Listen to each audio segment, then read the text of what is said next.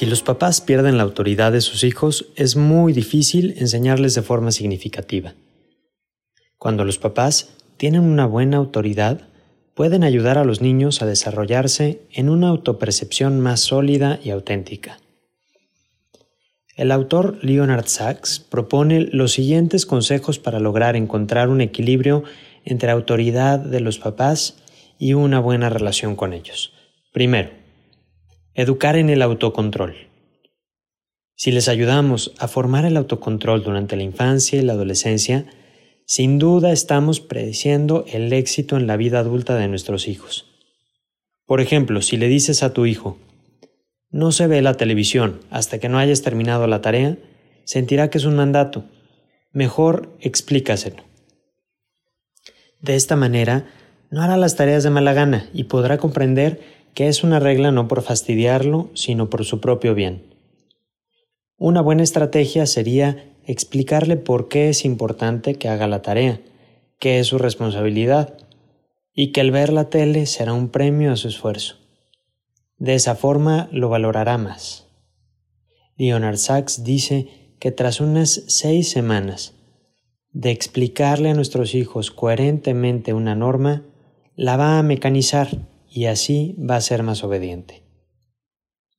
Segundo, educar entendiendo a tus hijos.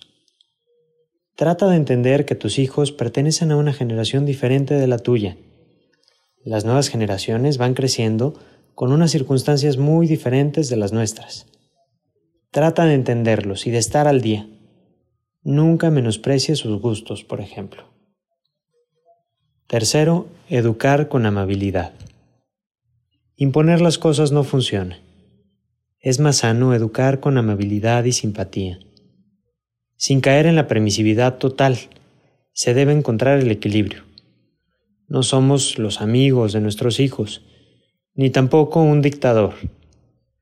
Explícale el porqué de todo. Compréndelo y hazle sentir que puede contar contigo siempre. Tercero, enséñalo a disfrutar la vida. Disfruta mientras educas. Regañar no genera un clima bueno a los papás ni a los hijos. Realiza actividades atractivas con ellos. Esto es mucho mejor que el modelo autoritario. Si a tu hijo, por ejemplo, le gusta jugar fútbol, proponte ir a jugar con él. Y quinto, cuando tu hijo está en la escuela, busca lidiar de manera positiva con las calificaciones. El tema de las calificaciones siempre es un poco difícil, en el caso de que no sean muy buenas.